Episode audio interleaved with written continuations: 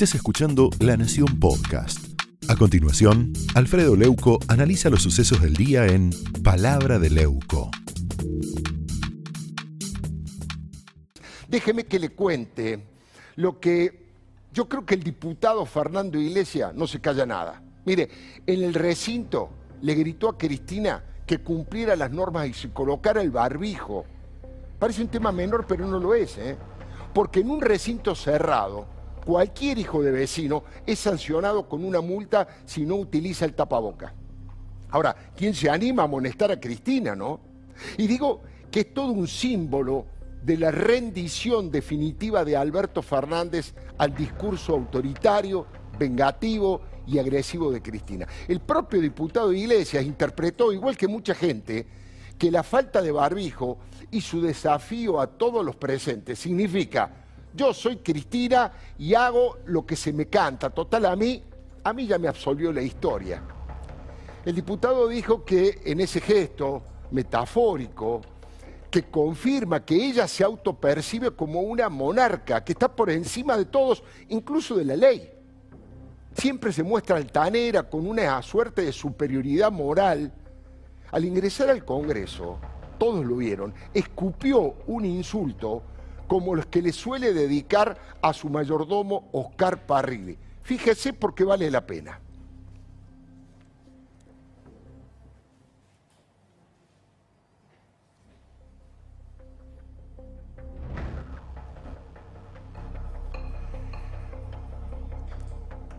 Bueno, ahí está leyéndole los labios lo que dice, lo que habitualmente le suele decir a, Oscar Isidro Parrilli. Mire, este video se viralizó en las redes, por supuesto, y algunos dicen que ese insulto se lo dedicó al presidente, el mismísimo presidente. Por supuesto que es muy difícil de probar eso, pero lo que es muy fácil de probar es que reaparecieron las lujosas y carísimas joyas que Cristina no utilizaba hace más de cinco años. ¿Eh? La exitosa abogada que nunca ganó un juicio, pero perdió varias veces el juicio, y que cobra fortunas con dos jubilaciones de privilegio, más un sueldo como vice, esta vez se puso pulseras, anillos, aros y collares, y eso también es un símbolo. Es que se siente impune. Mire, si un fiscal actúa de hecho, le podría pedir las facturas de esas joyas y le podría preguntar por qué motivo no las registró en su declaración jurada. En su momento, la revista Noticias hizo una tapa asegurando que Cristina tenía joyas por un millón de dólares. Ahí estamos viendo la tapa. Y que es un mecanismo muy habitual, el de comprar joyas en negro, a la hora de lavar dinero, sin lugar a dudas. Ahí está, se puede ver en la tapa de aquella revista Noticias. Además circuló mucho un video de ella en un local en Vietnam, ¿eh? eligiendo las perlas más exclusivas y caras. La cantidad y variedad de collares, de perlas blancas y doradas es asombrosa. Es digna de una mega millonaria. Un experto tasador nos dijo que solamente el collar que llevaba puesto ayer cuesta alrededor de 25 mil dólares. La denuncia que en su momento hizo Graciela Ocaña fue en el 2015.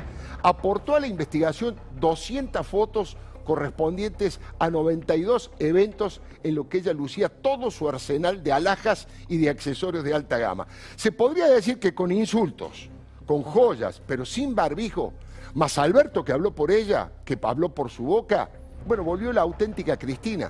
Esta mañana Joaquín Morales Solá, en un final espectacular de su columna, dice textualmente, lástima que el presidente haya desperdiciado la oportunidad de ser Alberto Fernández. Solo Cristina estuvo ahí en cuerpo y alma. Mire, estaba pensando que si Horacio Berbisky no hubiera abandonado su oficio de periodista, hubiese titulado este escándalo como Joyas para la Corona. Lo digo, por supuesto, parafraseando aquel libro sobre la corrupción menemista titulado Robo para la Corona. En este caso, creo que la justicia y la opinión pública todavía no han tomado la verdadera dimensión de esta realidad. El informe aquel de la revista Noticias afirmaba desde que desde que murió su marido, Néstor Kirchner, escuche bien, la jefa de Estado compró alrededor de un millón de dólares por año en lujosas joyas al contado y en negro. ¿Escuchó bien? ¿Escuchó bien lo que dije? Va de nuevo para evitar la fugacidad de las palabras en la tele. Desde que murió Néstor, Cristina compró un millón de dólares por año en joyas y al contado, y en negro. Me parece grave, mucho más grave a lo mejor que otras causas, porque no sé, en la ruta del dinero K, en la corrupción de Estado de la familia Báez y la familia Kirchner. Esta es una maniobra insólita y grosera que hicieron en la cadena de hoteles Kirchner Resort All Inclusive. ¿Sabe por qué esto es grave? Porque en este caso la única implicada en forma directa es Cristina. No hay cómplice ni testaferros. Hay un delito absolutamente cometido directamente por Cristina. Y no hace falta pedir el levantamiento del secreto bancario en Suiza, ni tampoco en las Islas Seychelles. Alcanza con que un fiscal con huevos convoque a la jefa del Estado y le haga, a la vicejefa en este caso, pero es la jefa del jefe del Estado, y le haga preguntas sencillas, con las fotos en la revista, con la revista en la mano, y le diga, doctora, ¿estas joyas son suyas? ¿Quién se las prestó? Ah, las compró, ¿me podría mostrar las facturas? ¿Están los movimientos bancarios de extracción de las cuentas para semejante gasto? Y finalmente, si todo esto es así, ¿por qué no las incluyó en su declaración jurada? en su declaración patrimonial, por supuesto, es una obligación que tiene que cumplir con la ley de ética pública. Son inquietudes simples que tienen respuestas más simples todavía. El tema es que las pruebas están a la vista. No es que la presidenta compró joyas como una inversión para atesorar y las guardó en una caja fuerte o en un arcón de los piratas. La presidenta siente orgullo orgullo de lo que tiene y lo muestra, lo exhibe. Alguna vez ella dijo que no tiene por qué hacerse la pobre mientras defiende a los pobres. Fíjense algunas de las joyas que les queremos mostrar y los valores que tienen, ¿eh? lo podemos ir viendo. Yo pregunto, ese hermoso collar de perlas grises, South Sea, con cierre de oro blanco y pavé de zafiros, ¿lo compró con su honorario de abogada exitosa, doctora? La joyería, según la joyería Jean-Pierre, cuesta más de 100 mil dólares y no se produce en la Argentina.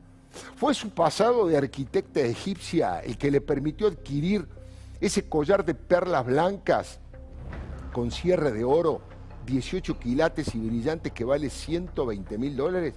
Y esa maravilla de perlas en dos gamas de dorado, que también cuesta 120 mil dólares, o el otro de perlas gris oscuro, mezclado con perlas plateadas, que también vale 100 mil dólares. ¿Los compró con un crédito Procrear? ¿Los compró en cuotas con el Ahora 12 o con sus ahorros propios? Ahora, ni qué hablar de los aros, con incrustaciones de piedras preciosas y de los prendedores y los anillos.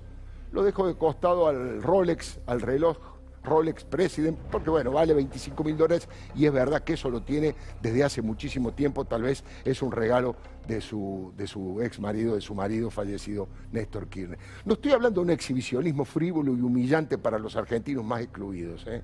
Estamos hablando de malversación de fondos, de evasión impositiva agravada y ocultamiento del patrimonio. La vicepresidenta tiene invertida la carga de la prueba. Ella es la que tiene que probar que no es culpable. Debe rendir cuentas ante la opinión pública y ante la justicia. Le digo la verdad, me duele en el alma tanta voracidad y tanta bulimia por el poder y por el dinero. Me preocupa y me inquieta el nivel de enfermedad por ese gasto que ensucia la investidura en aquel momento presidencial y en este vicepresidencial. Pero no hay demasiado espacio para mirar para otro lado. La mayoría de las compras fueron hechas después de la muerte de Néstor, que era todo lo contrario, era austero hasta la avaricia Néstor Kirchner. Todo esto salió a la luz por la declaración de Sergio Obajimian, el representante de la joyería más emblemática del poder. Sus clientes son todos magnates, ultramillonarios. ¿Quién puede comprar tantos collares de 100 mil dólares cada uno? Dijo Obajimian que una colaboradora de Cristina era la que compraba en su nombre. ¿Y saben quién pagaba los collares y las joyas? Daniel Muñoz, el secretario personal de Néstor, y lo pagaba con billete físico, al contado. Otro, Daniel Muñoz, que se hizo ultramillonario como todo el entorno de la familia presidencial. Ahora es muy fácil investigar esto. ¿eh? Además, políticamente, para un dirigente nacional y popular, como se dice, Siempre es hora de pensar en los que menos tienen y más necesitan, pero en medio de esta pandemia feroz, de esta hecatombe económica, es un momento especialmente sensible donde uno se conmueve doblemente por el drama de los más excluidos, excluidos de todo, por supuesto. Mire, las joyas de la reina Cristina son joyas de la corona. No sería grave si tuviéramos una monarquía, si viviéramos en una monarquía, pero vivimos en una democracia y nadie debe pasar, nadie debe dejar pasar semejante despropósito. Ojo que esto no es contra Cristina, ¿eh? es a favor de la transparencia y la honradez en el manejo de los fondos públicos. Todos los delitos del poder son intolerables, pero hay algunos que producen asco. Esto fue Palabra de Leuco, un podcast exclusivo de La Nación.